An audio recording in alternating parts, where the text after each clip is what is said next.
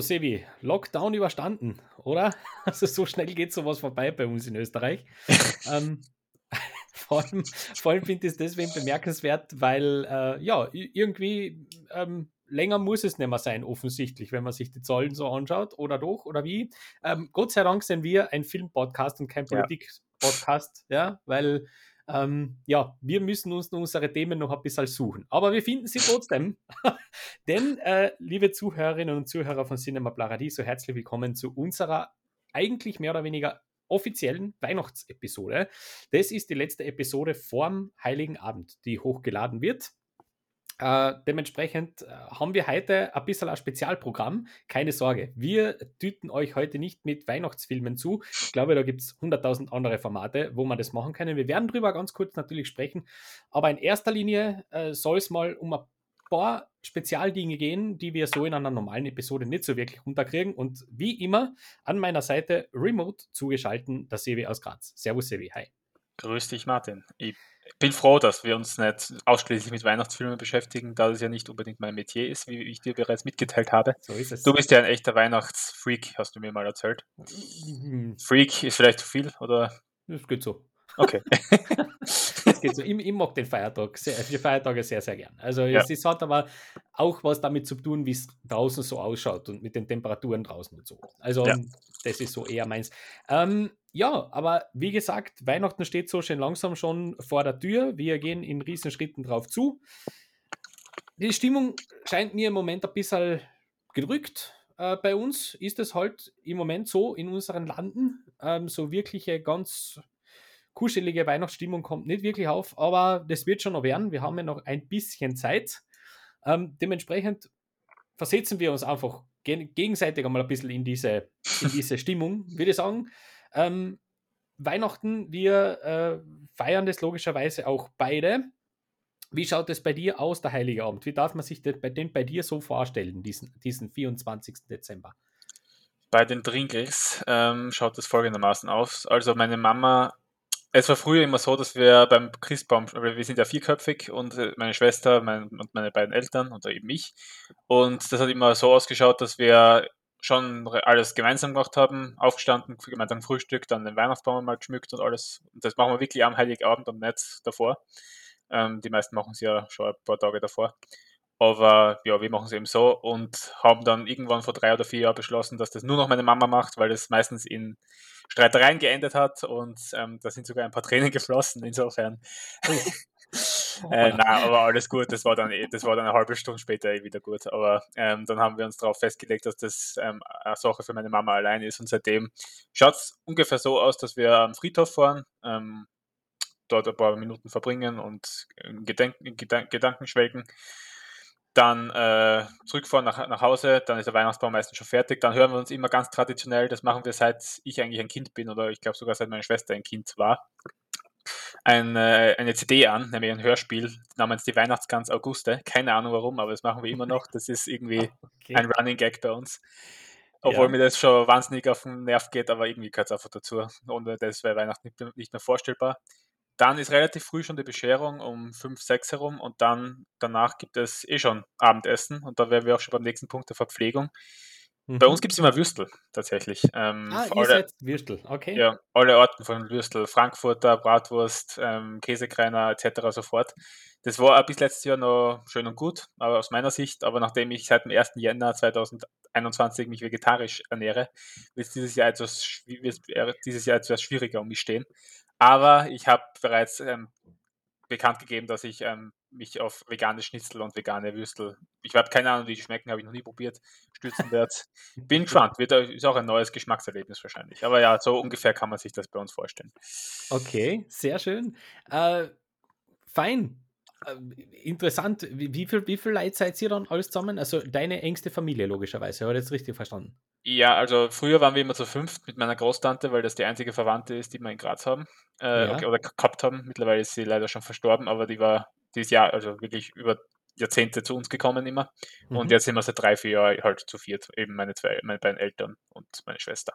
Und ich. Ah, alles klar, alles klar. Ja. Ähm, beschenkt ihr euch innerhalb der Familie noch? Weil viele Familien machen das ja nicht mehr. Oder zumindest machen das alternativ.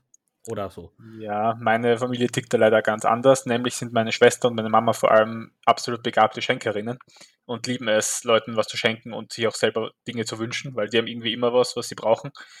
Ich bin seit Jahren wunschlos glücklich irgendwie und das gilt, gilt uh, das trifft uh, ungefähr auf meinen Freundeskreis zu. Also mir kommt vor, ich bin gerade in einem Alter, oder die letzten Jahre waren ich einfach in einem Alter, wo mir das relativ wurscht war, was ich zu Weihnachten kriege, während das als Kind halt immer das Größte war, weil man einen Wunschzettel schreiben hat können.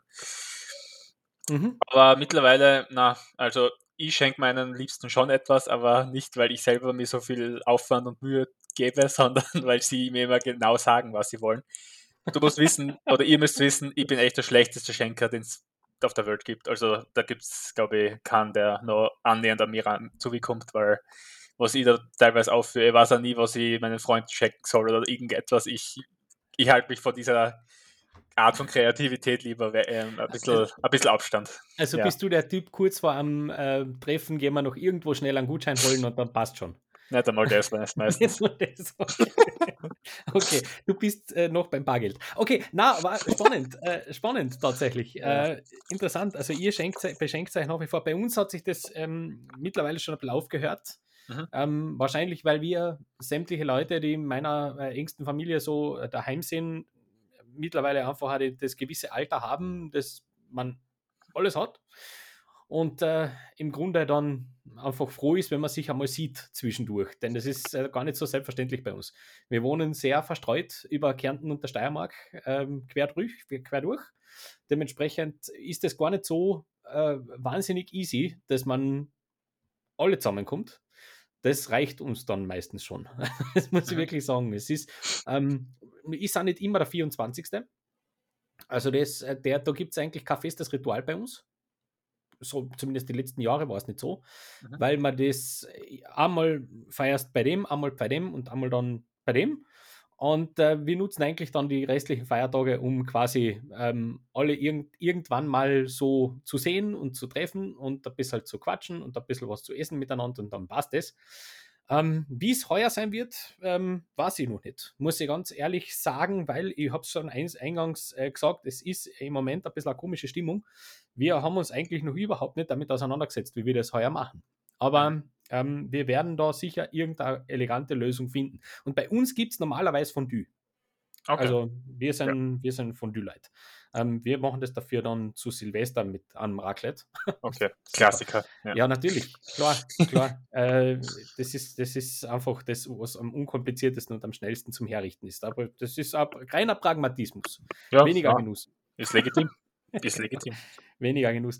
Ähm, ja, auf jeden Fall ähm, auf, je, auf, jeden Fall eine Zeit im Jahr, auf die ich mich schon ständig eigentlich relativ lang vorher schon freue. Mhm. Weil es eben die Zeit ist, wo man mit Leuten zusammenkommt, zu denen man übers Jahr wahrscheinlich zu wenig Kontakt hat und das an dort meistens dann so bewusst wird, dass das eigentlich so ist. Und jedes Mal sitzt man dann so zusammen und denkt man aber nächstes Jahr machen wir es ein bisschen besser und ein bisschen regelmäßiger und im Grunde kommen wir dann das Jahr drauf wieder drauf, dass es noch ein Tag weniger war. Also äh, ja. äh, der Klassiker. Leider ja. Gottes, aber so ist es leider. Ähm, wir wollen wieder ein bisschen in das Filmbusiness abtauchen. Bevor wir das machen, ähm, unser beliebtes Segment. Was hast du zuletzt gesehen? ähm, du hast mir vorher schon gesagt, äh, du bist heute mit ein paar Perlen im Ärmel unterwegs ja. weil du ein bisschen alternativ daherkommst. Deswegen würde ich jetzt sagen, bevor ich äh, ganz kurz berichte, was ich zuletzt gesehen habe, lasse ich dir doch mal den Vortritt in dem Segment. Ja, ich weiß, wir sind ein Film-Podcast, aber ich habe in letzter Zeit relativ wenige Filme gesehen, weil ich mich vor allem auf Serien gestürzt habe. Mhm. Und ich würde da gerne ein paar Tipps einfach da lassen, einfach so, auch für die vielleicht, vielleicht ist da was dabei. Mhm. Ähm, durchaus sehenswert, weil jede einzelne dieser Serien hat mich grundauf begeistert. Also wirklich mit das Beste, was ich jemals gesehen habe in dem Bereich. Und das hast du aus, weil ich habe sehr, sehr viele Serien in meinem Leben gesehen. Ähm, ich tue jetzt so, als wäre ich schon steinalt, aber ich habe dafür, wie alt ich, dafür, wie alt ich bin, äh, habe ich echt schon viele, viele Serien gesehen. Ja, äh, also ich starte mal mit dem Film, weil wir sind in erster Linie noch in meinem Filmpodcast. Ein Film, den ich nachgeholt habe, den du bereits gesehen hast, ist Tick Tick Boom. Da habe ich letzt, gestern auch die Kritik auf Letterbox gedroppt. Ich weiß nicht, ob du das bereits gesehen hast, habe aber. Ich mir durchgelesen? Ja.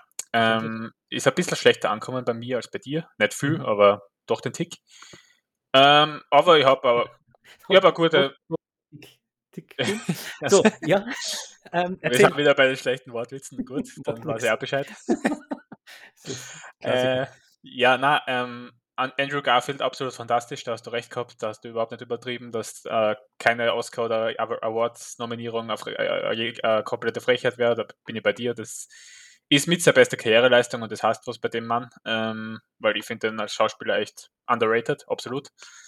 Und ja, na, ähm, ich bin ja nicht so der Musical-Sacker, deswegen war das vielleicht auch nicht unbedingt der richtige Film. Das hast du ja gesagt letztens, dass Leute es nicht unbedingt so mögen, wenn die Charaktere jede freie Minute zum Singen anfangen. Die werden den Film nicht so in, die Arm, in, in, die, in den Arm nehmen. Aber na, äh, grundsolider Film. Also drei von fünf Sterne ist jetzt auch nicht schlecht. Ich bin. Ja.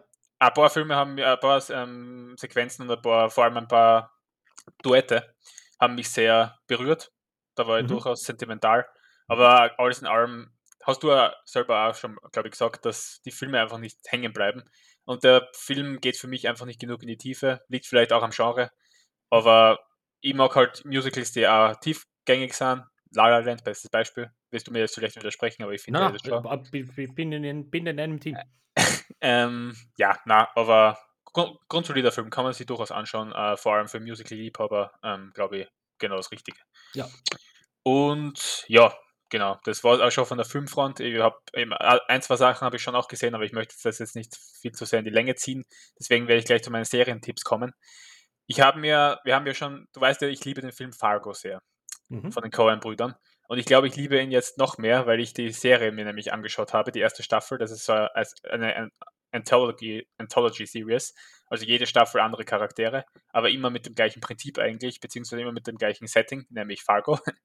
Wie wir es eigentlich aus dem Film kennen, ähm, mit Billy Bob Thornton in der Hauptrolle, mit Martin Freeman in der Hauptrolle, dem Hobbit höchstpersönlich, mhm. und anderen fantastischen Darstellern. Da ist zum Beispiel auch der Sohn von Tom Hanks dabei, Colin Hanks, der absolut Comic Relief ist. Also ich finde, sein Vater hat ja auch in der Comedy angefangen, seine Karriere. Aber der ist normal sein Sohn und kann das, finde ich, normal besser. Das ist okay. echt wahnsinnig cool, was der macht. Aber vor allem Billy Bob Thornton ist eine Bombe, eine Granate in dem Film, weil er spielt den Bösewicht. Und Bösewichte sind ja immer relativ generisch. Oder es kann schnell mal passieren, dass ein Bösewicht, wo man dann sich denkt, okay, das habe ich schon mal so gesehen in einer Serie oder in einem Film.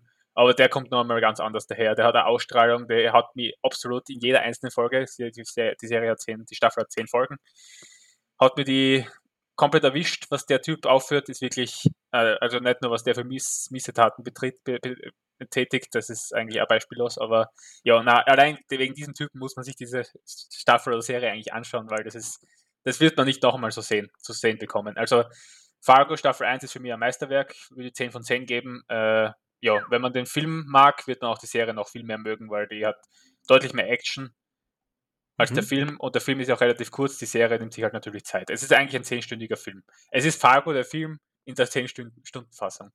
Schön. Ja, fantastisch. Ja. Wirklich, ich war restlos begeistert. Ich habe hab jetzt schon lange keine Serie so durchgebinscht wie die. Und ähm, ähm, für, die, für die Accessibility, für ja. unsere Zuhörer, die das auf, nicht wissen, wo ja, sieht man Netflix, den? Auf Netflix. Netflix. Ja. Gut, alles klar. Alle vier Staffeln.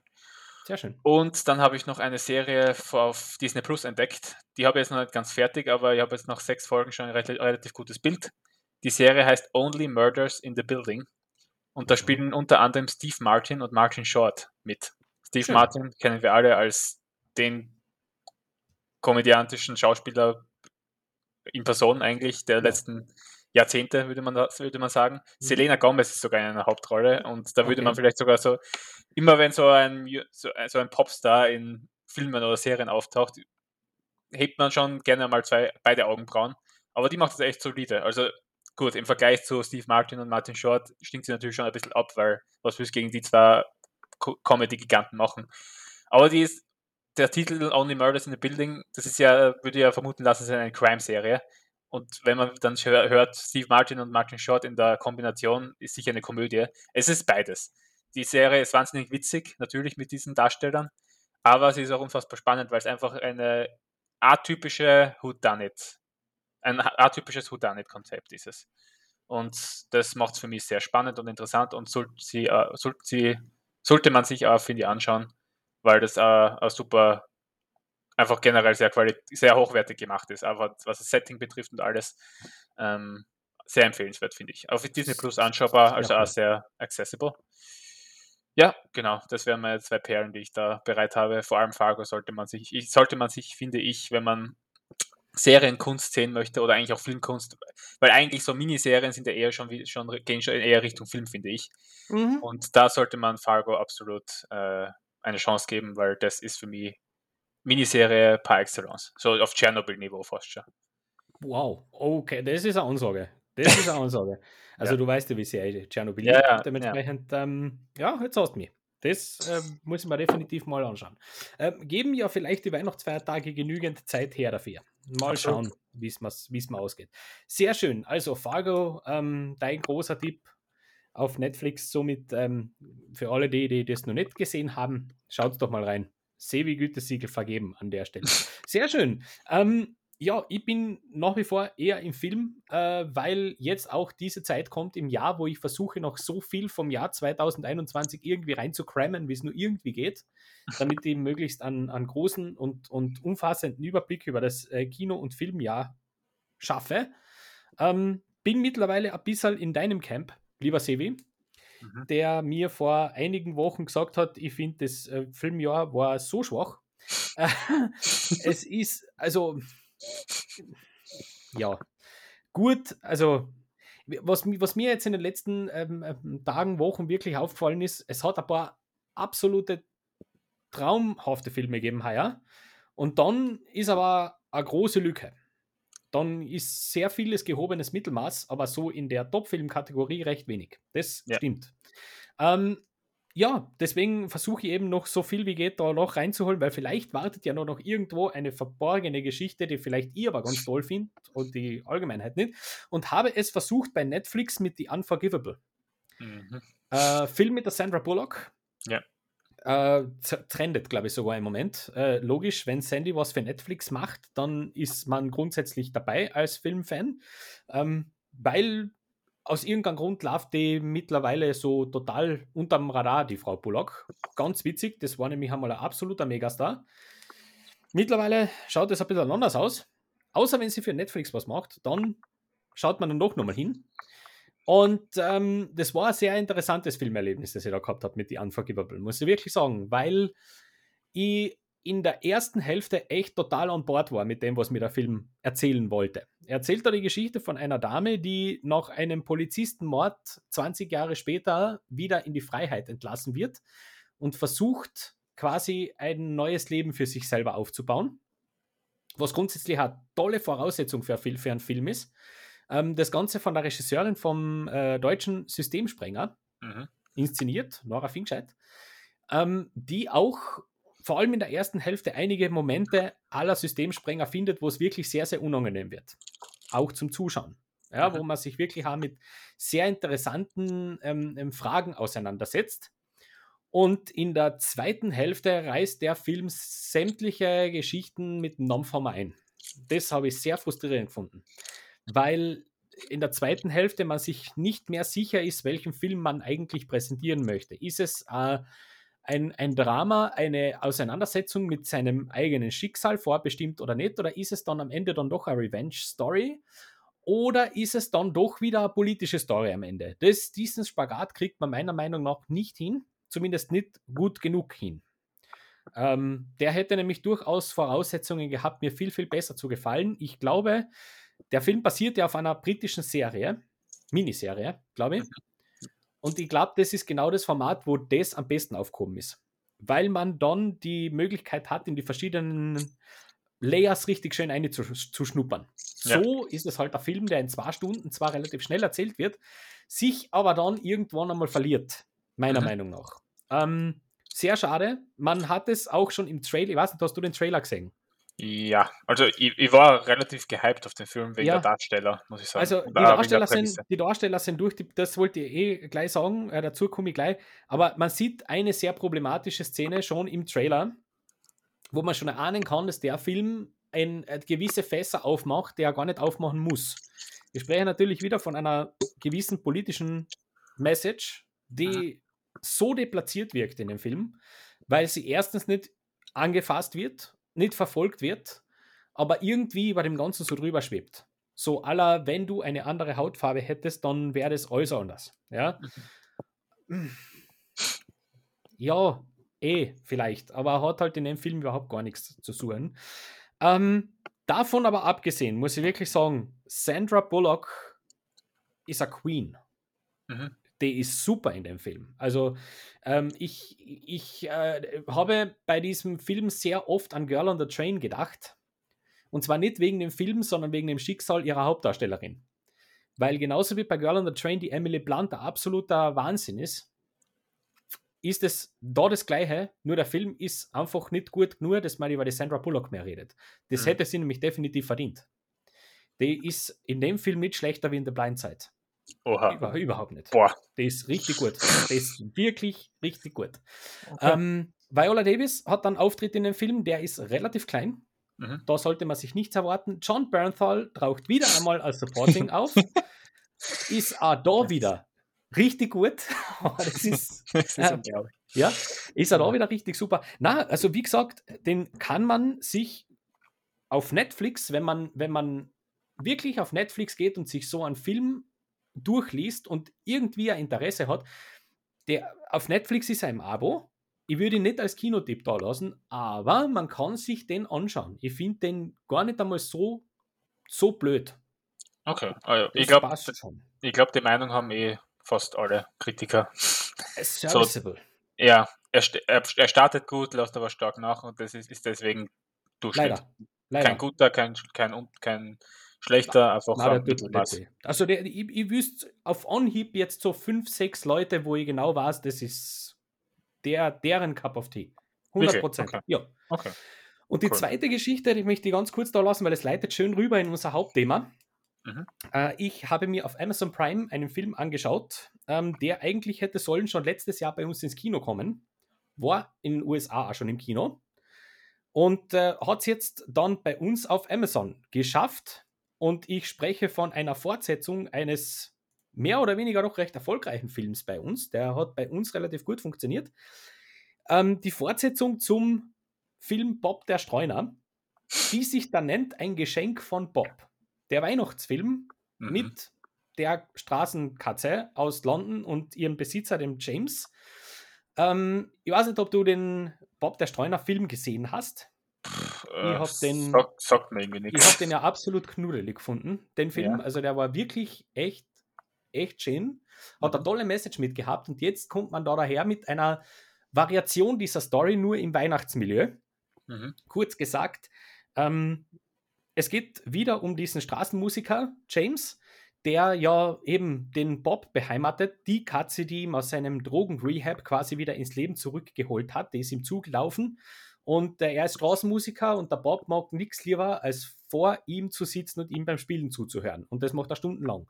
Und ähm, jetzt ist es eben Weihnachten, es wird kalt und die äh, Tierwohlfahrt wird auf den Bob aufmerksam. Sie machen sich sehr, sehr große Sorgen und ähm, es droht ihm quasi das Schicksal des Tierheims, weil die verantwortlichen Beamten möchten gerne dem James die Katze wegnehmen, weil sie nicht glauben, dass der gut schaut auf ihn.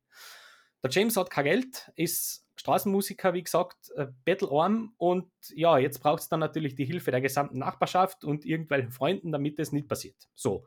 Ganz simple Weihnachtsstory wie 100.000 Mal schon gesehen.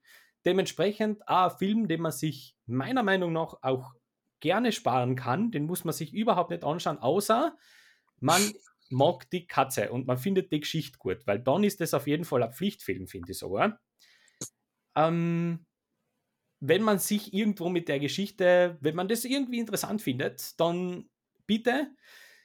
Allerdings kann ich jetzt nicht sagen, dass der Film nicht ähm, irgendwas, also äh, wenn, wer sich jetzt irgendwas Neues von dem Film erwartet, was man noch nie in einem Weihnachtsfilm gesehen hat, stellt sich auf eine Enttäuschung ein. Also das ist total bei den Numbers, man weiß ganz genau, wohin das geht.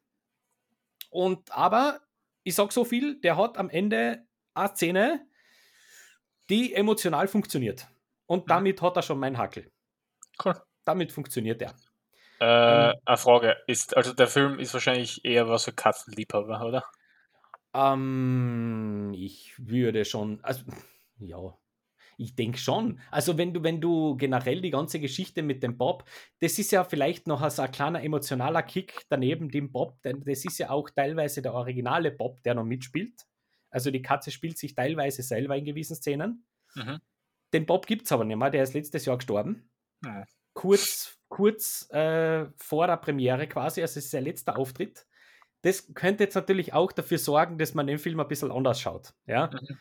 Ähm, ich, wie gesagt, ich, ich würde jetzt sagen, man kann wunderbar bei dem Original, beim ersten Teil wirklich bleiben. Da kriegt man eine ganz, ganz herzige Geschichte erzählt.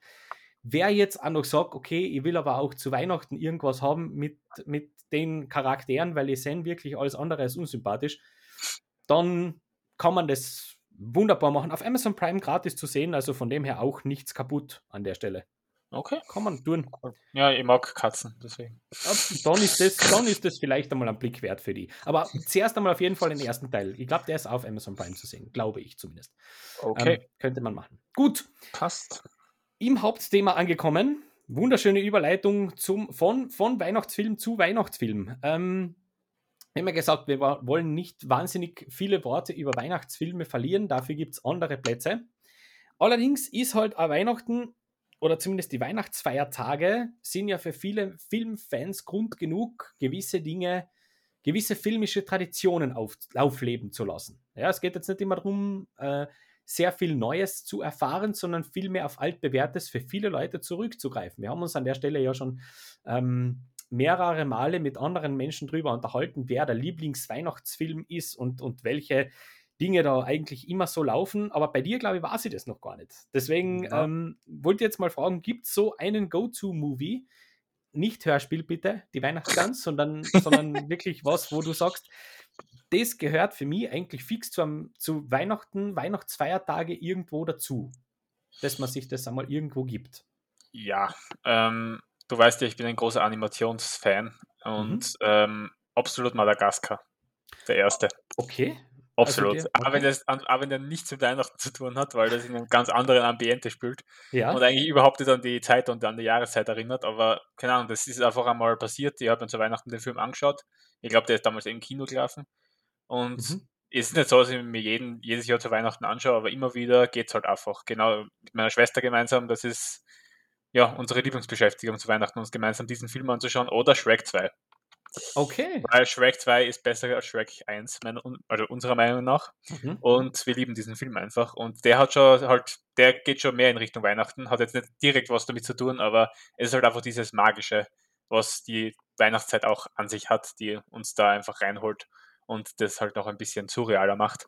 Und ähm, es gibt darin einfach so viele schöne Anekdoten, so viele schöne Gags von Esel zum Beispiel, die wir, die uns seit unserer Kindheit prägen und uns ein bisschen so zusammenschweißt. Und die Weihnachtszeit ist nun eben, und die Adventszeit ist nun mal die Familienzeit und das ist für uns der Go-To-Film zu zweit. und ähm, für meinen Papa und mich hat es auch immer angegeben, das ist jetzt schon ein paar Jahre nicht mehr so, aber es hat halt, es hat dieser Gag zwischen uns entwickelt. Und nicht, weil der Film irgendwas mit, irgendwas mit Weihnachten zu tun hat oder irgendwie auch nur Ansätze von großartiger Qualität oder Wertigkeit hat, aber es war immer Otto und die sieben Zwerge im ORF zu Weihnachten. Der ist immer gelaufen. Ähm, okay. Ich glaube, vor der Bescherung oder was am 25. Ich bin mir nicht mehr sicher, aber auf jeden Fall haben wir uns dann immer gegeben, so drei, vier, fünf Jahre am Stück und haben irgendwie immer lachen müssen, auch wenn wir die Gags schon in- und auswendig kannt haben und obwohl das komplett dämlich ist, was da passiert, aber es ist vielleicht wieder so ein unorthodoxer Pick aller Hangover in meinen Top 10 Lieblingsfilmen, aber ja, na, ist einfach so. Du, das äh, die, die, richtig, wenn, wenn, wenn Humorlevel ähm, resonieren mit einem, dann macht es ja nichts, wenn man das mitsprechen kann. Also es geht mir bei Schuh des Manitou nach wie vor so. Ja. Ähm, da kommt man relativ ähm, zuverlässig noch der ein oder andere Lacher aus. Immer wieder mal, obwohl ich den wirklich auswendig mitsprechen kann. Ähm, okay. Also du bist jetzt keiner, so im, im, in meinen, tatsächlich in meinem Bekanntenkreis gibt es so den ein oder anderen, der sagt, also Weihnachten bzw. Neujahr ist die Zeit, da läuft, da, da haben wir dann immer eigentlich die gleichen Filmreihen sogar, die wir, äh, wo, wir, wo wir die freien Tage nutzen, um das richtig durchzuschauen. Ähm, also bingen quasi. Jetzt, mhm. ich weiß schon, mittlerweile nehmen, nehmen das die Serien ein bisschen ab. Gell? Vor allem die, diese anspruchsvollen Serien die nehmen jetzt das Binge-Watching fast ein bisschen für sich in Anspruch, aber es gäbe ja genügend Filmreihen, wo man sagt, das bietet sich vor allem zu Weihnachten an. Ähm, muss ich auch sagen, bei mir ist es zum Beispiel auch jahrelange Tradition, dass ich zumindest versuche, über die Weihnachtsfeiertage oder Neujahrsfeiertage zumindest einmal die äh, Herr der Ringe-Geschichte wieder rauszuholen. Ja. Um mich wieder mal zu erinnern, wie großartig das eigentlich alles ist, was man da so zu sehen bekommt. Ähm, natürlich in der Extended Version, weil was sonst.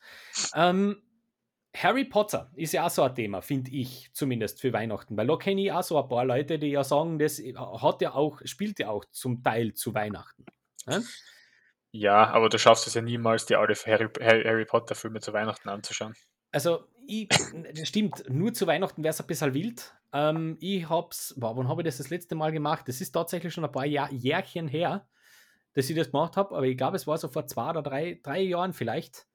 Da bist, also ja, drei, drei vier, vier Tage kriegst du schon hin. Ähm, okay. Was du jetzt zwei Filme pro Tag, dann, dann bist du eh schon durch, mehr oder weniger. Ich kann das nicht, ich kann nicht zwei Filme pro Tag schauen. Ich habe hab das, glaube ich, nur beim Filmfestival gemacht und da habe ich es müssen. Äh, okay. Ich glaube, wenn ich so daheim wäre, ich könnte mir nicht zwei Filme anschauen. Ja, mit einem, auch mit einem Abstand dazwischen. Film und Serie, gar kein Problem. Das ist aber nicht das Gleiche. Okay. Ich, Spannend. Habe ich sicher schon mal gemacht, zum Beispiel Bridget Jones habe ich mir vor zwei Jahren zu Weihnachten angeschaut, beide Filme und das Baby und der Babyfilm war leider nicht, nicht ähm, auf, glaube ich, nicht auf Netflix, ja. nur die ersten zwei. Ja. Und in diese Reihe habe ich mich verliebt. Also das war so ein Magic Moment so ein bisschen. Auch wenn das durchaus seine Schwächen hat, vor allem der dritte Film. Aber ähm, keine Ahnung, der mit wie war das? Genau, ich habe den zweiten Film, glaube ich, zuerst gesehen, vor dem ersten. Der ist nämlich im ORF gelaufen, weil Bridget okay. Jones ist ja so ein typischer Weihnachtsfilm eigentlich. Ja, natürlich. Bei alle, nämlich. Ähm, stimmt, den hab, auf den habe ich vergessen vorher. Also den, seit ich den vor zwei, drei Jahren gesehen habe zu Weihnachten, schaue ich mir jedes Jahr an. bisher, bis, bisher. Das war jetzt noch nicht so lange ja. der Fall, aber ähm, ja, der da kommt schon sehr cooles Weihnachtsfeeling auf und sehr coole rom romantische Gefühle. Und ich bin ja so ein Sacker für, wie du festgestellt hast, für Romantic Comedies. So natürlich, natürlich. Ähm, wenn man sich so ein bisschen, es war nämlich sehr, habe ich, hab ich sehr spannend gefunden, mich so ein bisschen einzulesen in diese, in diese Geschichten. Was schauen Menschen so zu Weihnachten ganz gern? Welche Dinge da so kommen, also auf das wäre ich persönlich nie kommen. Gut, Harry Potter unterschreibe ich, weil, wie gesagt, gewisse Szenen spielen einfach zu Weihnachten und im Schnee und das passt da also. Ähm, aber es gibt tatsächlich Leute, die Star Wars zu Weihnachten cool finden. Weiß jetzt nicht, warum. Okay. Na, sagen. Finde ich ja irgendwo legitim. Keine Ahnung. Weil Star Wars ist halt so, so eine Nostalgie. Wahrscheinlich. Wahrscheinlich triggert es ja. ein Nostalgiegefühl. Ja, ja. klar. Ich meine, meine Eltern und ich haben uns, glaube ich, vor zwei, drei Jahren die, die Party-Trilogie zu Weihnachten angeschaut. Also ja, das wurde auch ein paar Mal genannt. Ja, Wirklich? das wurde auch okay. genannt. Ja, ah. weil der all angenehm im, im Vergleich ja zu anderen Filmreihen ja angenehm kurz ist. Trotzdem im Endeffekt. Ja, irgendwo. Das stimmt. Das stimmt. Ähm, aber ich habe ja auch von Leuten gehört oder gelesen, die, ähm, die das könnte ich zum Beispiel nicht, weil ich habe das letztes Jahr nämlich gemacht. Ja, ich habe mir letztes Jahr vorbereitet, eigentlich das ganze laufende Jahr auf den November, wo Nummer 25 in die Kinos kommt. Ja, mhm. wäre das, also James Bond, logischerweise, das ja. werde ich jetzt lang nicht mehr machen. das war echt eine Qual zwischendurch. Das ist so viel, das ist einfach viel zu viel. Das sind äh, mittlerweile Dimensionen, das kriegst du einfach nicht mehr zusammen. Ja, da sucht man sich für vielleicht ein, zwei Perlen raus, aber das war es dann auch. Also, wer mir jetzt erzählt, dass er das wirklich so als, als Goal hat, dem mal so als quasi Filmreihe natürlich aufgeteilt auf viel mehr Tage, ist logisch, aber das so am Stück, da muss schon richtig gut, richtig gut sein, finde ich. Also, hm, das geht, das ist schon schon ganz spezielle Filmliebe, finde ich, an der Stelle. Ja.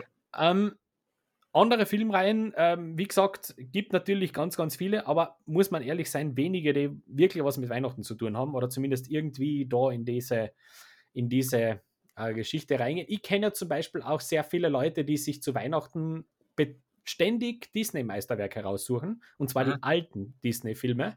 Echt? Die ja. 40er Jahre? Ja, klar, so 40er bis 60er, 70er. Mhm. Also so richtig die, die Great Era, was Cinderella, Dornröschen, Schneewittchen ja, so aber das verstehe ich. Total. Das, da komme ich, äh, ich glaube, zu der Gruppe kehre ich am ehesten noch dazu, weil ich mir sehr gern einfach Animationsfilme zu Weihnachten anschaue. Total, Weil die gehen einfach so leicht von der Hand und das sind einfach immer, oder meistens einfach Familienfilme. Ja. Und wer verbringt nicht gerne Zeit mit der Familie zu Weihnachten? Also, ja. Auf jeden Fall. Ähm, da in dem Camp wäre ich zum Beispiel auch ganz gut aufgekommen. Also das ja. war zum Beispiel früher auch in meiner Kindheit, muss ich sagen, äh, durchaus auch fixer, fixer Bestandteil. Weil gerade wenn du ein gewisses Alter hast, dann bist du eben beim, wie, mein, meine Mama hat immer ähm, sehr geschaut, dass dieses Mysterium des Christkindes so lange wie möglich irgendwie hochgehalten wird, auch wenn wir es alle gewusst haben, um was es geht. Aber sie ist eine sehr große Traditionalistin gewesen, was das angeht und so ein bisschen was fürs Mystische und so. Dementsprechend war mir jetzt nicht immer dabei, wie der Baum dann hergerichtet worden ist, sondern mhm. ähm, das war dann die Zeit, wo meine kleinere Schwester und ich ähm, tatsächlich, das, das, also Disney war eine gute Schiene für uns zu Weihnachten, immer wieder mal. Mhm. Ähm, und dort einmal mehr oder weniger eigentlich auch immer die gleichen Sachen. Also, wie, wie schon gesagt, diese Märchensachen. Äh, Aristocats war big mit uns zwar. Oh ja, oh ja. Kann ich mich erinnern. Same. Das war richtig, richtig groß zu, zu den Feiertagen. Äh, was fällt mir noch ein? Na, ansonsten von den Älteren eigentlich weniger. Aber da, man, habe ich, hab ich ja schon eine eigene ganz große Episode aufgenommen zu dem Thema Disney und ich dementsprechend.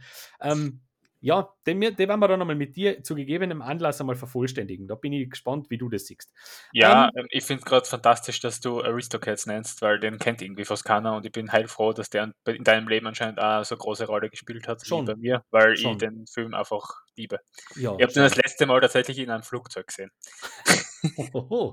Na, also ich finde den ganz, ganz lieb. Ähm, ist jetzt nicht absolutes Top-Tier, aber der ah. ist schon echt, der ist schon echt total süß. Also ja.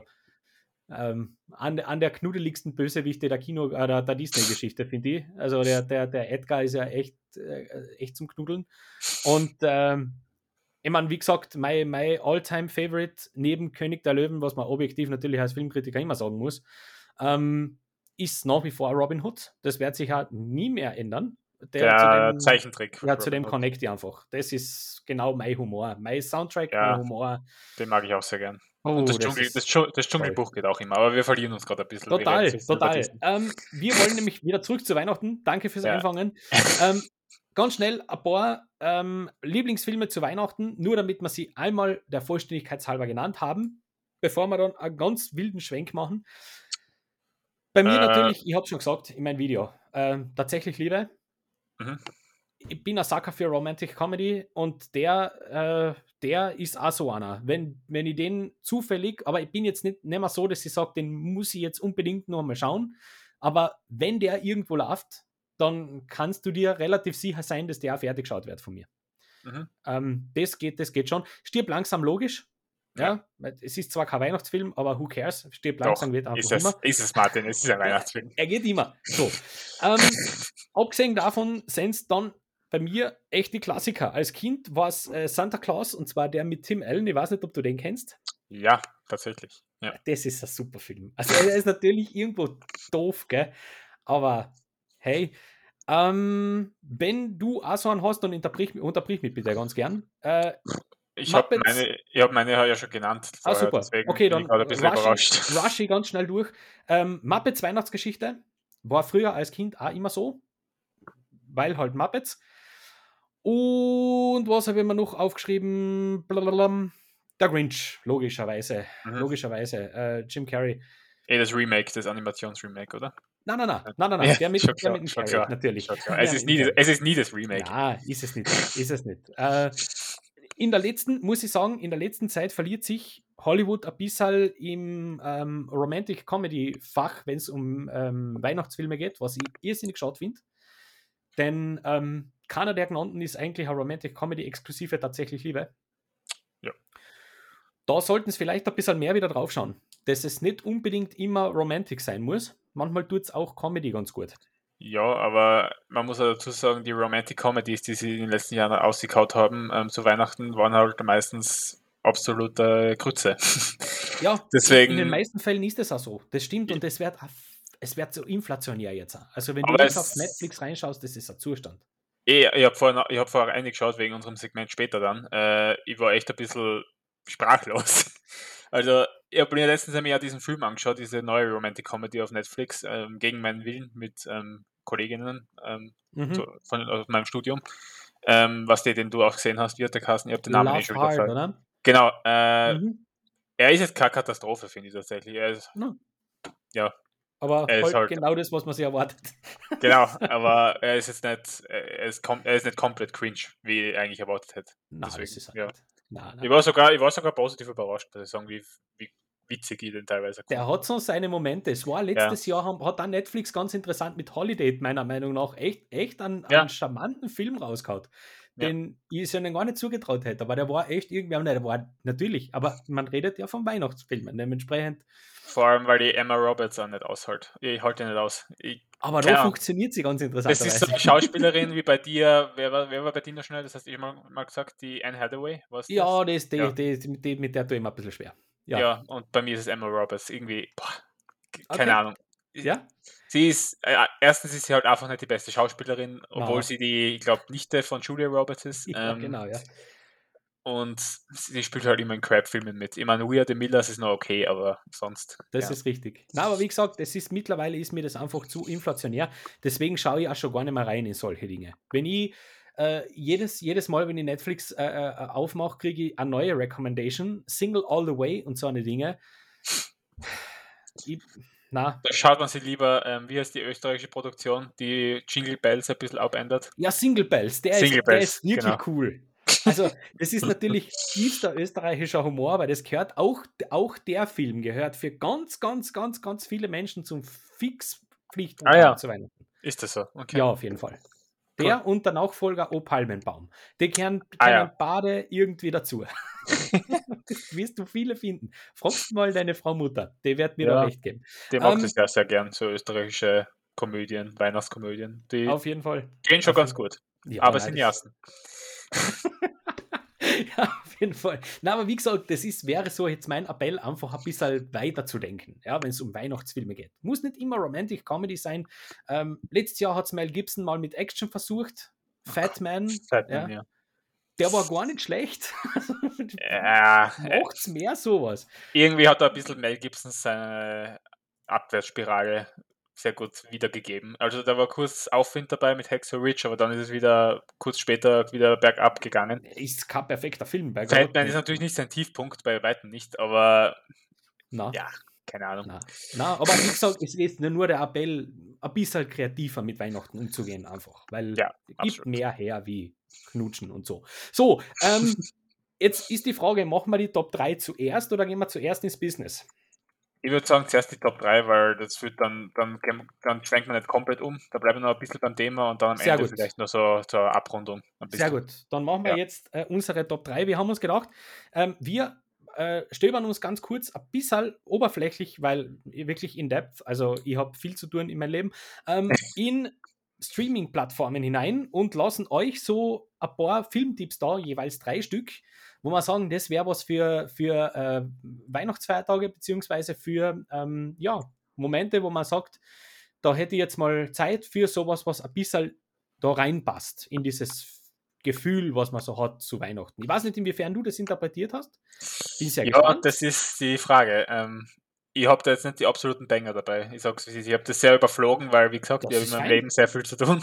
das ist fein. Und äh, habe da halt so die drei ausgesucht, oder drei ausgesucht, wo ich, wo ich denke, ja, die kann man sich schon geben. Ja, dann leg los mit deinem ersten. Sagte dir auf Animationsfilm Klaus etwas? Hast du den Ma, gesehen? der steht bei mir auch wo.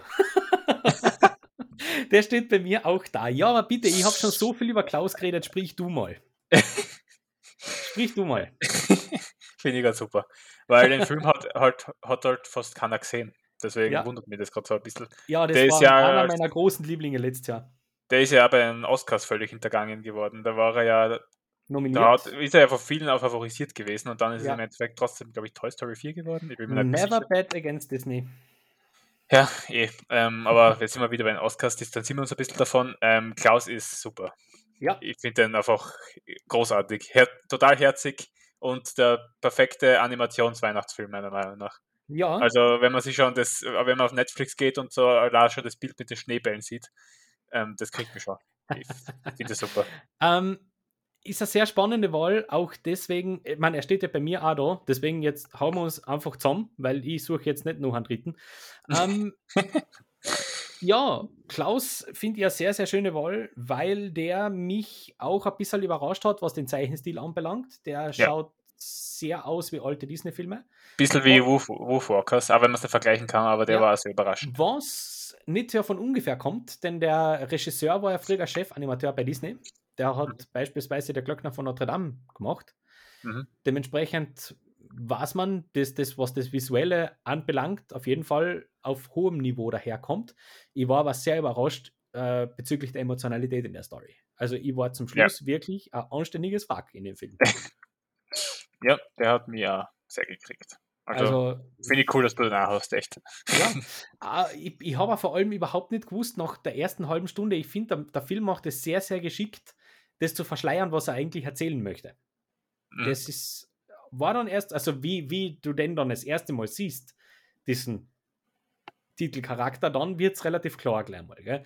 Aber bis dorthin, diese Geschichte mit dem, von, von diesem äh, Postmeister, der da, also sehr, sehr kreativ, muss ich wirklich sagen. Das, der hat mir auch gut, gut erwischt. War Ja. sehr überraschend. Ähm, schöne Wahl. ist, ist finde ich, ein super Geheimtipp einfach. Aber wenn er schon ein paar Jahre auf Buckel hat mittlerweile, er ist jetzt nicht aktuell, aktuell aber ähm, wie gesagt, den kennt halt fast keiner und finde, den kann man sich durchaus einmal geben. Auf jeden Fall. Ähm, ganz, ganz tolle Wahl. Ich Was ziehe- hast du noch? Ich ziehe nach mit, äh, die anderen zwei Filme, die da aufgeschrieben haben, haben relativ wenig mit Weihnachten zu tun, aber Okay. wecken so ein bisschen Gefühl, was man so zu Weihnachten hat, nämlich Familie, Zusammengehörigkeit. Ähm, und da möchte ich als erstes einen Film da lassen, wo du jetzt wahrscheinlich lachen wirst. Ich habe den auf meinem, auf diesem Kanal, auf unserem Kanal schon das ein oder andere Mal gedroppt und empfohlen. Ähm, und die wäre immer ganz, ganz schief angeschaut, wenn ich das mache. Wahrscheinlich, weil die letzten Einträge in dieses Franchise nicht so gut waren, aber den habe ich absolut fantastisch gefunden. Ähm, auf Netflix findet man im Moment neueste, den neuesten Ableger der, des Lassie-Franchises, nämlich Lassie, eine abenteuerliche Reise. Ist ein deutscher Film. Mhm. Ich finde den super. Also nicht gleich, nicht gleich gut, sondern echt super. Aha. Ähm, ist, wie gesagt, eine recht deutschelnde Produktion zwischendurch, das muss ich schon zugeben. Also man merkt schon, woher das also kommt. Ähm, aber es ist halt Lassie. Ja? Es ist die altbekannte Story von Lassies Heimkehr, im Grunde ein bisschen neu verfilmt, ähm, wobei die neuen Elemente, sprich soziale Medien, sprich äh, alternativer Umgang miteinander, sehr sparsam hineingestreut werden und nur dort, wo es wirklich Sinn hat. Das finde ich sehr, sehr sympathisch bei dem Film. Dass natürlich die Kinder jetzt nicht mehr Briefe schicken und natürlich nicht mehr, ähm, weiß ich nicht, stille Post spielen, sondern wenn sie die Lassie suchen, natürlich einmal auf Instagram einen, Such, ähm, einen Suchaufruf posten. Ja? Das macht natürlich irgendwo Sinn, aber es wird nicht überstrapaziert. Das macht auch noch innerhalb des Films relativ viel Sinn, die ganze Geschichte. Mhm. Ähm, und sie haben wieder einen echten Hund genommen für die, für die Hauptrolle. Das tut ihm sehr gut, weil du kriegst richtig schönes, du kriegst recht authentische Szenen. Also, wie gesagt, ich, ich äh, war da sehr, sehr überrascht. Ich war den im Kino und zwar alleine. Hinter mir, äh, ein paar Reihen hinter mir sind noch zwei, was werden die gewesen sein? 12, 13 Jahre vielleicht. Wir haben uns da zu dritt die, Au die Augen rausgeweint bei dem Film. Und zwar nicht nur einmal, muss ich wirklich sagen. Ähm, das, der hat mich voll erwischt. Der hat mich voll gekriegt. Voll gekriegt. Ja. Dazu muss man aber sagen, ich mag halt Hunde, gell? Ja. Das ist halt, das ist vielleicht ein unfair jetzt, aber also wer, wer sagt eben, Familienfilm, das passt ganz gut und wie gesagt, gerade mit Lassie, da kann man sich auch sehr schön mit seinen äh, etwas älteren äh, Schaukameraden ganz gut unterhalten, wie das nicht so früher war. Weil das ist ja Franchise, das geht ja schon, das geht ja schon Jahrzehnte mittlerweile. Mhm. Also das Lassie-Franchise ist ja nichts Neues. Dementsprechend ähm, hat mich das gewundert, erstens, dass man so einen Film noch einmal macht, weil so einen Film macht man normal nicht mehr. Aber der hat auch noch richtig gut funktioniert für mich persönlich. War Cool. richtig schön. Cool. Bitte, Super. nächste Wahl. Ah, ein Film, der Erinnerungen in mir weckt und weniger mit Weihnachten zu tun hat, auf Amazon Prime. Ähm, da gibt es auch, also der Film basiert auf einer Serie. Ähm, einer Serie, die jetzt nicht unbedingt zusammenhäng, äh, zusammenhängt, sondern es sind so lose Episoden, so Simpsons-mäßig. Und es ist die Serie meiner Kindheit, nämlich SpongeBob. SpongeBob. Und SpongeBob, der Film, ist auch einer meiner Lieblingszeichentrickfilme, weil er einfach so viel Spaß macht und Weihnachten macht Spaß, Weihnachten soll Spaß machen und tolle, eine tolle Zeit für die ganze Familie, für die ganze Familie sein. Ja, meine Familie, also vor allem meine Eltern waren immer so, SpongeBob, das ist ja mega, vor allem wenn sie den Pat Patrick gesehen haben, das ist ja nur verblödend, schau das nicht, bla bla bla. Nein, nein, da gibt es ja, ja dieses Klischee.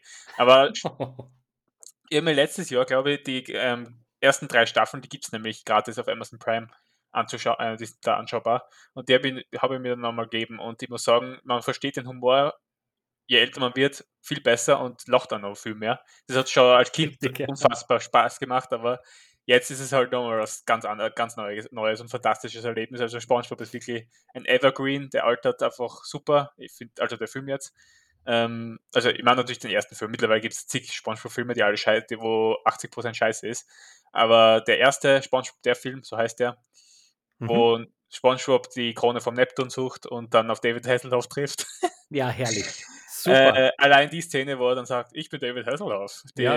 Echt, das ist. Und der dann noch auf seinen, boah, er dann noch auf ihm surft und also wunderschön. Genau. Super ja. Wahl. Mhm. Ich finde, ich liebe den Film. Ja. Sehr schöne Wahl. Ähm, ich, für mein, ich, bin schon, ich bin schon beim letzten Pick, also du hörst dann quasi auf, weil an hast, glaube ich, noch, gell? Äh, ja, ja, ja, passt. Ja, ähm, ich möchte äh, ganz schnell als meinen letzten Pick einen Film eines Regisseurs droppen, den, äh, ja, der hat keinen guten Track Record generell.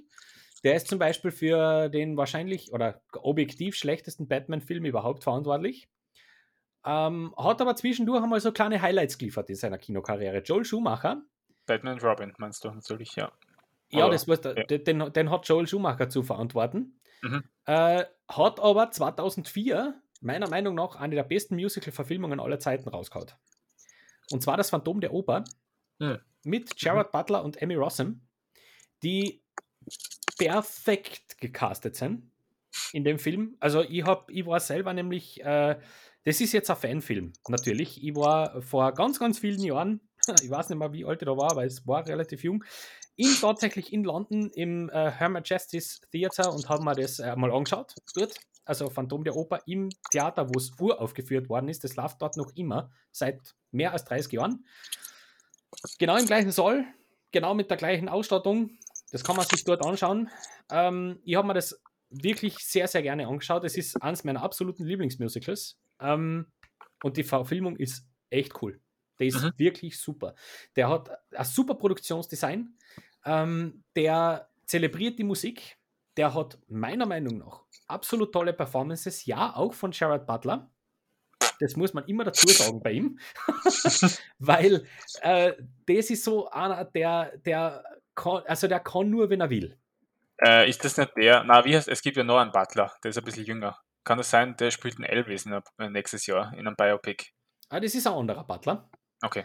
Der ja. Jared Butler ist äh, Mike Banning aus der ähm, Olympus Has Fallen Reihe, beziehungsweise ah, ähm, ah, genau, ja. Mhm. Greenland und äh, so eine Dinge. Ja. Also jetzt mittlerweile als Action-Darsteller eigentlich wirklich angekommen in Hollywood. Dort spielt er singend eine, die Rolle des Phantoms. Und ich finde, er macht das richtig gut. Okay. Der Typ kann singen. Äh, Patrick Wilson taucht auf als ebenso singender ähm, Ra äh, Raoul, der quasi der Dritte im Bunde drinnen und ähm, Mini Driver als italienische Opernsängerin. Oha. Er ist ein toller Cast, aber wie gesagt, das ist was für Musical-Fans. Ganz, ganz sicher. Das ist Gott. nämlich auch so ein Film, der natürlich ein typisches Musical ist. Der, der böse Zungen sagen, er filmt die Bühne ab. Ich finde die nämlich überhaupt nicht. Weil äh, ich finde, zwischen einem Film wie Les Miserables und ähm, Phantom der Oper liegen Welten, meiner Meinung nach. Das ist ein tolles Produktionsdesign. Der geht auch wirklich in die schwierigen Gegenden des Films mit hinein und äh, mich, mich erwischt er jedes Mal wieder. Wunderschöner Film. Wunderschön. Also du meinst, es liegen Welten dazwischen, dass Phantom der Oper, dass das besser ist? Ähm, Les Miserables ist ja oft einmal sehr nahe an den, an den Charakteren, wenn es um die Kamera geht. Ja, weil die, ja. Ah, die haben ja dort live gesungen. Mhm. Bei Phantom der Oper wird es natürlich eingespielt. Das ist ganz eine andere Machart, erlaubt aber gleichzeitig, dass du richtig breit in die, richtig in die Breite gehst mit deinen Kameraeinstellungen. Mhm. Und das wirkt natürlich vor allem dann, wenn es in einem Opernhaus, in den Katakomben vom Opernhaus mit dem Boot um fahren, in irgendwelchen äh, unterirdischen Seen und so. Ähm, der hat schon echt coole Settings dabei. Ähm, okay. Wirklich wunderschönes Kostüm- und Produktionsdesign. Er war auch damals für den ein oder anderen Oscar sogar nominiert, der Film. Ach so. Ja, Aha. ja. Der hat, der hat gar nicht so schlecht performt. Ähm, dementsprechend, da könnte man doch mal reinschauen, wenn man eine kleine Lücke schließen möchte und sagt, ey, Musicalfilme gefallen mir und da, der fehlt mir aber noch, dann äh, jetzt, jetzt die Möglichkeit. Auf Amazon Prime gibt es den. Alright, interessant. So, deine letzte. Ähm, ja, ich mach's kurz, weil sonst rennt uns ein bisschen die Zeit davon. Äh, tatsächlich Liebe gibt's auf Prime anzuschauen. Das, ja, natürlich hat fast jeder den Film schon gesehen, aber damit man halt weiß, wo man ihn dann nochmal anschauen kann. Falls man ihn äh, dann also im, im äh, traditionellen Fernsehen ich mein, versäumt. Ja, falls, es, falls der Film ähm, nichts sagen sollte, was ich nicht glaube, aber trotzdem ähm, ein paar Namen, die da mitspielen. Es ist ein Ensemblefilm, es ist ein Episodenfilm. Es geht, ja, es ist eine Romantic Comedy einfach und Hugh Grant spielt den äh, Prime Minister. Ja. Das reicht, glaube ich schon. Wohl, wir haben es damals einmal, einmal wahrscheinlich der britischste Film, den man sich so ausdenken kann. Oh ja. Aber das habe ich auch letztens erfahren im Zuge von meiner Seherfahrung Fargo, dass Billy Bob Thornton den amerikanischen äh, Präsidenten spielt. Mhm. Tatsächlich, das, ist, das geht ein bisschen unter. Ja, Richtig. Voll. Na, toller Film. Ähm, der, ist, der ist einfach, äh, vor allem weil er, weil er so viele Emotionslagen abspeichert innerhalb dieses, dieser Lauflänge. Also klar gibt es da diesen romantischen Subplot irgendwo mit Prime Minister und so. Es ist viel Romantik da drinnen. Aber dann gibt es dazwischen diese sehr leise, sehr, sehr stille Episode mit ähm, äh, Emma Thompson, wo sie quasi erfährt, dass Alan Rickman, ihr Mann, sie quasi betrügt weil er ihr das falsche Geschenk schenkt. Tolle Geschichten. Mhm. Also ich, ich, de, de, genau das ist nämlich meiner Meinung nach das Starke in dem Film. So, also ein paar kleine ähm, Tipps haben wir dann doch da gelassen für alle jetzt, die bis daher ausgehalten haben. Sehr, sehr schön, freut uns.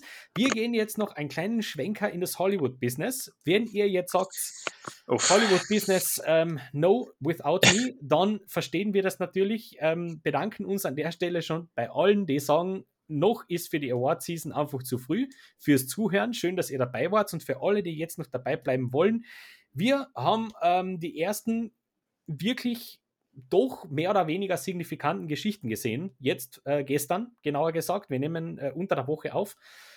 Die Globes, Golden Globes werden zwar nicht äh, live übertragen, haben aber ihre Nominierungen bereits bekannt gegeben. Dazu hat es ein Special Video von der Renate und von mir gegeben. Ich hole die jetzt aber auch noch mal ganz kurz ins Boot, damit du so das ein oder andere noch dazu sagen kannst, bevor wir dann gemeinsam ähm, einen kleinen Ausflug zu den Critics' Choice machen. Mhm. Denn die sind meiner Meinung nach dann wirklich schon wichtig. Ja, also wichtiger als die Golden Globes auf ja, jeden Fall. Ja, auf jeden Fall. Fall. Auf jeden Fall. Nicht, das war ja nicht immer so. Die Golden Globes haben einmal einen gewissen Status gehabt in, ja. der, in Hollywood. Ähm, Jetzt ähm, sind es die wilden Awards, wo man einfach irgendwas macht, damit ja.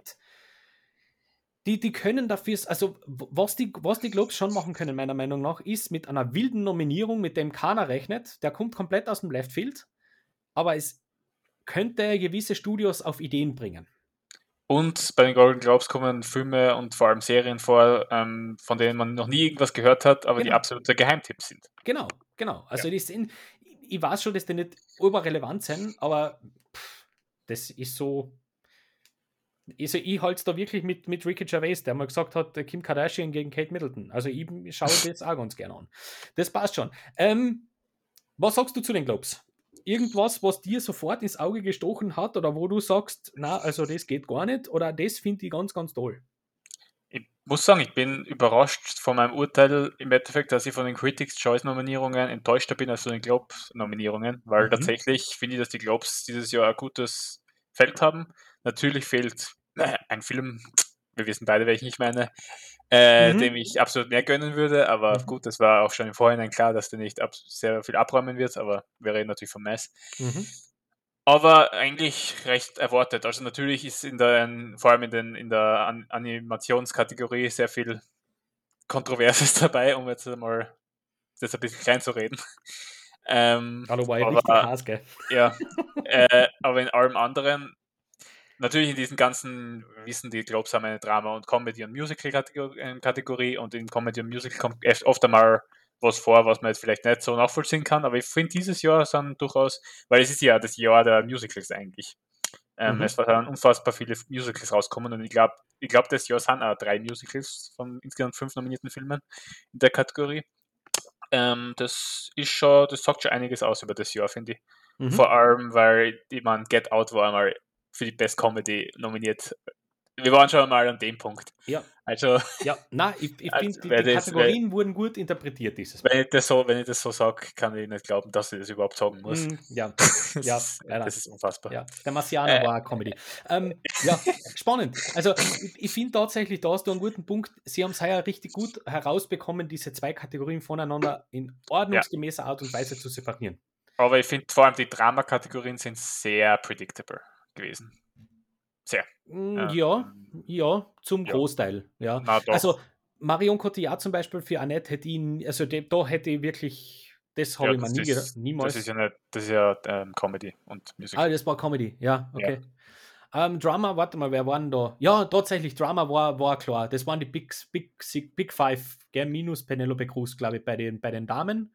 Und bei den Filmen auch eigentlich. Ja. Mit Ausnahme von Coda vielleicht, wo man noch so war, okay. Aber wenn man mhm. schon ein bisschen einen Sinn dafür gekriegt mhm. hat, wie diese Award-Season ablaufen könnte, hat Doch. man schon denken können, dass Coda da auch vorkommen könnte. Das passt schon. Also, Aber was ich ja interessant finde, ähm, viele Filme, die in den Comedy und vor allem viele Schauspielerinnen und Schauspieler, die in den Comedy-Kategorien vorkommen, könnten auch bei den Oscars eine große Rolle spielen. Das war ja auch nicht immer so.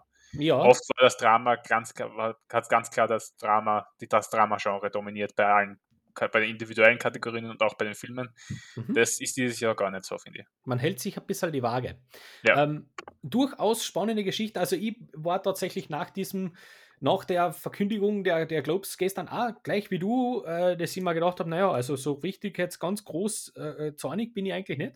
Mhm. Das war in den vergangenen Jahren schon mal schlimmer. Und ich bin eigentlich ganz okay damit, was da so passiert. Voll, ähm, anscheinend haben die Golden Globes wirklich ihre Lektion gelernt. Ja. Nach dem ganzen Skandal. Also auf jeden Fall kann man ihnen jetzt, durch die, wenn man das Nominierungsfeld anschaut, sicher nicht vorhalten, dass sie nur mehr White nominieren. Das ist einmal ein aufgelegter Blödsinn jetzt. Weil das ja. sind mit Abstand die diversesten Globes, an denen ich mich so erinnern kann. Mit absolut. großem Abstand. Absolut. Ähm, absolut cool. So, Critics Choice wurden äh, genau 40 Minuten nachdem wir das Video fertig gedreht haben, verkündet. Hab dann drüber geschaut über diese Liste. Ähm, die Critics Choice cheaten ja in dem Sinn ein bisschen, dass man die Anzahl der Nominierten variieren ja. kann. Das ist ja, ja mal sind fünf, dann mal sieben, dann sogar mal acht gewesen in der Vergangenheit. Jetzt sind es durch die Bank eigentlich sechs Stück geworden. Critics' Choice deswegen so interessant, weil es ein großer Voting Body ist, der da dabei ist. Denn Kritiker in ganz Amerika, in den gesamten USA dürfen nur mitstimmen. Und zwar nicht nur Printkritiker, sondern auch Online-Kritiker. Also beispielsweise einer unserer beiden äh, YouTuber, die wir verfolgen, Austin Burke, darf genau. dort mitstimmen. Ja? ja. Und äh, deswegen ist es natürlich sehr, sehr interessant zu sehen, wie so ein, ein, großer Body sich dann entscheidet und wo man dann am Ende rauskommt. Ähm, es gibt zwei große Sieger aus dieser ganzen Geschichte, was die Nominierungsanzahlen angeht. Nämlich einer, einer war für mich absolut erwartet. Das ist Belfast mit elf Nominierungen insgesamt. Mhm. Gleich viel wie West Side Story mit elf. Ja, aber West Story war, finde ich, zu erwarten, dass der so viel abkommen ja, Den hast du erwartet? Okay, dann war das genau Du anders. nicht, weil ähm, der ist ja bei den, vor allem bei den Kritikern unglaublich gut weggekommen. Ja. Ähm, es ist Spielberg. Ja, es ist und Spielberg. es ist halt äh, Wahnsinns, eine riesige Produktion mit echt krassen Production Value. Und das, das der ja. ist halt auch in den technischen Kategorien sehr vertreten. Das ja, aber das ich hätte nicht als Sieger, als, als Nominierungsführender, hätte ich nicht gesehen. Na, doch. Also es ist das größte Musical des Jahres. Es ist Spielberg. Spielberg ist seit ah, mit Lincoln hat er, glaube ich, die meisten Nominierungen damals eingefahren. Also richtig, warum ja. nicht? Warum nicht? Ähm, und Belfast war klar, weil Belfast ist einfach der ja. Favorite. Gemeinsam mit, obwohl ich sagen würde, eher Belfast und Power of the Dog. Der ja. ja sehr, ist ja auch sehr gut weggekommen. Der ist auch, Power of the Dog teilt sich mit Dune insgesamt zehn Nominierungen. Dass Dune zehn Nominierungen kriegt, freut mich natürlich sehr. voll. Liegt natürlich an den technischen Kategorien, wo Dune überall vorkommt. Ja. Ähm, dahinter Licorice Pizza, Paul Thomas Anderson redeemt sich also für die Globes Omission, wo er als bester Regisseur fehlt. Was Mhm. ich auch gesagt habe, wundert mich nicht, weil das war immer schon so. Ähm, kriegt da insgesamt acht Nominierungen für seinen Film, genauso viel wie Guillermo del Toro für seinen Nightmare Alley. Ja. Und dahinter gibt es noch ein paar, die ein paar Mal auftauchen. Äh, Don't Look Up und King Richard mit sechs, Coda und House of Gucci mit vier und Being the Ricardos mit drei Nominierungen. Das sind so die Top-Tiers. Du hast gestern schon gesagt, du bist ein bisschen frustriert, weil anscheinend Belfast und Power of the Dog sich das ausmachen und das Mhm. beide für die ja keine Best Picture sind. Ja. An der Stelle würde ich das unterschreiben. also Power of the Dog noch weniger wie Belfast. Ähm, Wahrscheinlich, ja. Aber keine Ahnung, es, ich wäre bei beiden ernüchtert, wenn das Best Picture gewinnt. also Bei beiden. Und das ist sehr hab- wahrscheinlich. Ich hab, ich hab, äh, ja, wir haben uns ja mal ganz kurz auch über Belfast schon unterhalten, gell? Also ich, ich, ich habe den absolut nicht verkehrt gefunden, aber das ist halt eine sehr persönliche Geschichte eher. Also ich wäre jetzt mit Best Picture hätte ich auch keine Freude für Belfast, muss ich ganz ehrlich sagen. Äh, ich hätte zum Beispiel jetzt überhaupt nichts dagegen, wenn man dem, wenn man Brenner irgendwie auszeichnet dafür, ja, irgendwie. Das muss jetzt kein Director sein, aber da wäre ich jetzt mit einem Screenplay nicht beleidigt, muss ich ganz ehrlich sagen. Das Screenplay? Ich, ja, ich finde schon. Das kann es man machen. gibt, es gibt so viel bessere Screenplays dieses Jahr. Ja, aber Äh, wenn man, wenn man Brenner an sich auszeichnen will, Ja, dann wäre das okay. da würde ich ja Regie okay finden. Noch eher. Ja, oder hat ein hartes Feld heuer. gell? Aber hey, wir sprechen ganz kurz drüber. Ähm, bester Film, Zick Zick Boom kommt vor. das Ja. muss man nicht auch mal irgendwie mal einfach so herstellen. Ja, Ja, Also, Tick, Tick, Boom, äh, so Tick, Tick, Boom, langsam aber sicher kommt man in die Versuchung zu sagen, dass der Best Picture Material ist. ja. Ich glaube, es werden sich, wenn man sich das anschaut, wie viel haben wir? Zehn Stück, gell? Genau. Die Oscars sind bei traditionell so irgendwo acht, acht maximal neun. Ja, aber dieses Jahr sind es fix 10. Äh, machen Sie fix. Ja, also nächstes Jahr, Entschuldigung. Ja. Ist, ist das schon bekannt gegeben, dass das Szene? Genau, letztes Jahr, also das, oh mein Gott, dieses Jahr, das war die, dieses Jahr, äh, haben sie ja eine Ausnahme nochmal gemacht mit 8, wegen dem Ah. ganzen Coro- Corona-Thema und dieses Jahr, Ah. ab, ab, ab 2022 sind es fix 10. Habe ich nicht gewusst, dementsprechend kann ich das jetzt gleich so raushauen. Ich glaube, das sind genau die Zähne. Die Meinst da du? stehen. Ich glaube schon. Äh, Warte, kannst kann, du mal vorlesen, wer das Ja, alles ist, weil äh, ich hab's nicht gerade im Best, Kopf. Best Picture ist Belfast, Coda, Don't Look Up, Love It or Hate It, aber das geht klar. Dune, King Richard, Licorice Pizza, Nightmare Alley, The Power of the Dog, Tick Tick Boom und West Side Story. Jo. Das wird, so, das wird schon so werden. Geh weil- mit. Ich glaube nicht, dass da noch irgendein anderer rein schnuppert.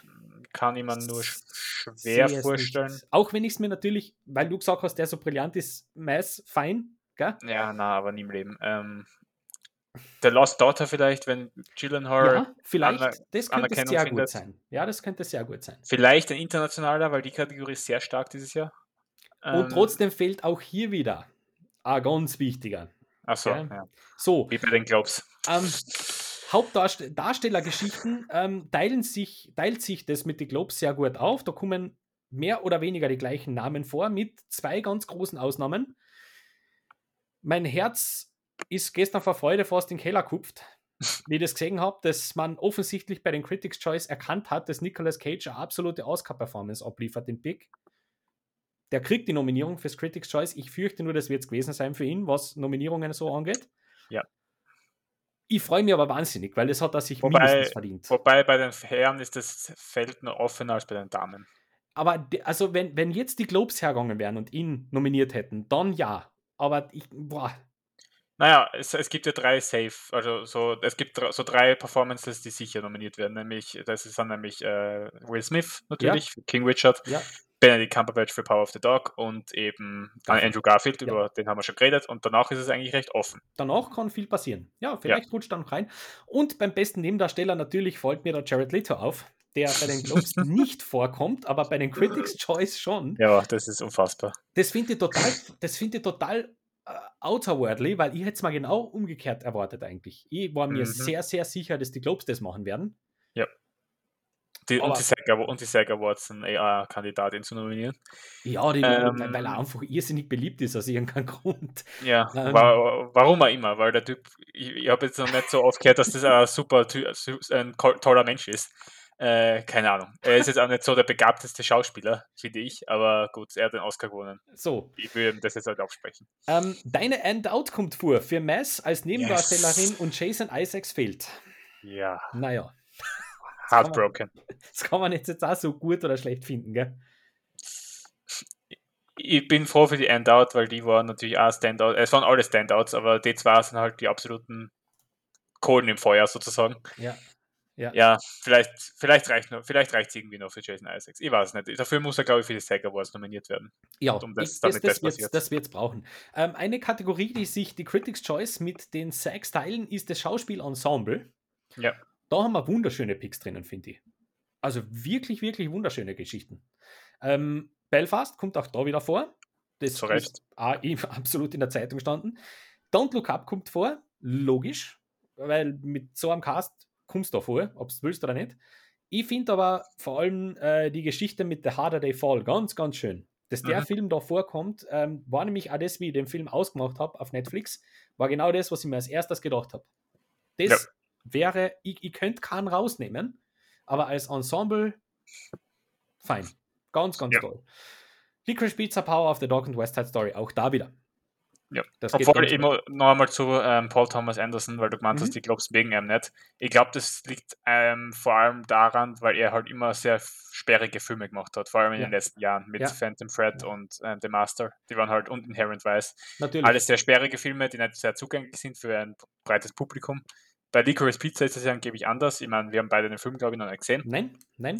Ähm, ich glaube, das ist ein ganz anderer Film, nämlich viel einfach ein Publikumsmagnet so ein bisschen. Mhm. Das ist So ja habe ich, das, hab, ja. hab ich das Gefühl. Mhm. Ähm, Da wundert es mich deswegen schon, dass sie ähm, nicht irgendwie considered haben diesbezüglich. Aber gut. Jo, ähm, ich glaube, die äh, weiteren Kategorien, äh, Drehbuch, ähm, fehlt dir irgendwas, wo du sagst, das hätte ich mir ganz sicher gedacht. Magst du mal vorlesen? Ich hab's Selbstverständlich. Original. Licorice Pizza, King Richard, Belfast, Don't Look Up und die Ricardos. Being the Soll- Ricardos. Also ja, Sorkin. Ja. Sorkin darf nicht füllen, obwohl ich äh, nicht viel gute Dinge über den Film gehört habe. Werden wir sehen, der kommt noch dieses Jahr auf Prime. Also, hm. Ja. Schauen wir mal. ja, passt schon so. Ähm, du hast vorher gesagt, ähm, Belfast wäre da jetzt. Warte, ähm, King Richard ist auch nominiert, gell? King Richard ist nominiert, ja. Finde ich nicht richtig. Finde ich nicht richtig. Weil der Film ist auf Crowdpleaser programmiert, Genau. äh, also das Drehbuch ist auf Crowdpleaser programmiert, hat einige Plotholes, Mhm. hast du auch in deiner Kritik ausgearbeitet. Ja, Finde ich deswegen nicht gut, dass der da Mhm. dabei ist. Und der wird da bei den Deswegen- Oscars vorkommen. Ich finde das aber nicht richtig. deswegen habe ich gesagt, wenn das jetzt die fünf sind, die bei den Oscars vorkommen, dann könnte ich mir wirklich ganz, ganz gut vorstellen, dass sich die Academy denkt, ey, wir können den Herrn Brenner einfach nicht für die Regie nehmen. Ähm, aber why not? In dem Feld ist es okay. Wir haben beide Licorice Pizza noch nicht gesehen, deswegen Ja, eh. no idea. Wir können Ähm, auch nicht so viel sagen dazu, weil wir einfach einige Filme So ist nicht es. gesehen haben. Adaptiertes Drehbuch allerdings, da haben wir ein bisschen was gesehen schon. Äh, Jane Campion kommt nämlich vor für The Power of the Dog. Generell ein Film, der ganz ehrlich, du weißt, du kennst meine Meinung ja zu dem Film. Ähm, ich finde, der overperformt ganz, ganz gewaltig im Moment. Aber das war zu erwarten. Der Also, ist einfach ein Sacker für Cineasten und Kritiker. boah, Der Also- gewinnt ja, er, er gewinnt ja alle Kritiker, kleinen Kritikerpreise. also So das was man so ist- hört. ist Alles. Das Alles. ist, der, der, der, der kommt mir viel zu oft vor schon, jetzt muss ich wirklich sagen. Also in den Kategorien wie keine ähm, Score oder ähm, Regie und auch Cinematography ist es vollkommen legitim. Ja. Da gibt es wenig, die besser waren dieses Jahr. Hm? Aber ja, also dass der wirklich so sich ein bisschen so als, sogar als Best Picture Favorit so Ja. entpuppt, finde ich auch nicht richtig. Aber gut. Naja, ähm, ansonsten grundsätzlich fällt mir auf, dass sich sehr oft die gleichen Filme wieder mal wiederholen in der ganzen Geschichte. Gibt es ein paar so kleine äh, Ausreißer, wie beispielsweise im Szenenbild, wo man French Dispatch das erste Mal begegnet, das erste und, na, zwei Nominierungen hat er gekriegt, für Score und Szenenbild.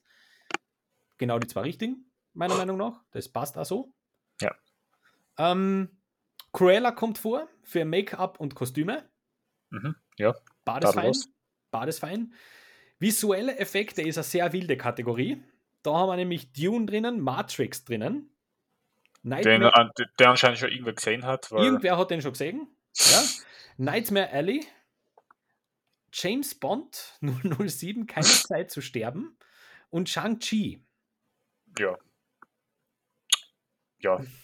Ich, dazu kann, kann ich jetzt nicht wirklich viel sagen. Ich bin, kein, ich bin kein Experte. Ähm, und da, da haben sie, glaube ich, einfach alle gedacht, wir nehmen einfach die ganzen Blockbuster aussehen, ähm, so 10 an, 10 an der Zahl Ja. und, nehmen, und fischen von aussehen und das Genau. war dann das. Das hat, das hat ein bisschen den Beigeschmack, weil äh, ganz ehrlich, Shang-Chi ähm, ist für, sogar für Marvel-Verhältnisse nicht immer schön, finde ich. Okay. Ähm, beste Komödie wird auch gekürt dort. Schöne Auswahl. Barb and Star Go to Vista del Mar, den Film habe ich gesehen. Echt? Okay. Ja, den habe ich gesehen. Es ist ein Stoner-Film, wie es im Buch steht. Don't Look Up, Free Guy. Sehr, sehr großes, großes Hackerl da dahinter. Hinter Free Mhm. Guy finde ich super, dass der, auf, dass der da vorkommt. Ganz, ganz toll. Vor allem für Komödie. Echt cool. Und Animationsfilm. Ähm, die Mitchells können zwar drin sein, aber trotzdem haben wir dreimal Disney. Mhm. Das kann man jetzt toll finden oder nicht. Es ist halt, ja, es ist halt einfach so. Keine Ahnung. Welchen würdest du Ja, rausnehmen? Ist, ist, ist Raya dabei? Ja. diesmal? ja, Okay, ja, dann den. auch, auch ich.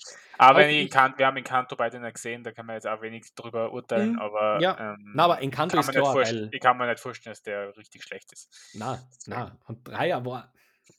Ja.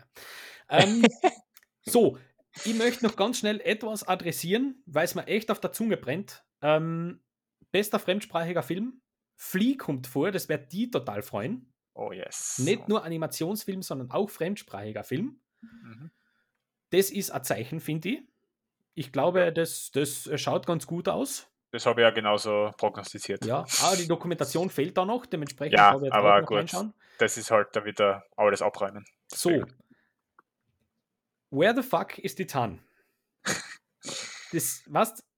Ich, ich verstehe es nicht. Das ist ein Kritikerpreis. Entweder hat man den einfach nicht gesehen oder man ist ein bisschen feig. ein bisschen. Ich glaube, es ist eher zweiteres, weil gesehen haben den sicher genug, weil er erstens Cannes gewonnen hat und schon länger läuft. Eben.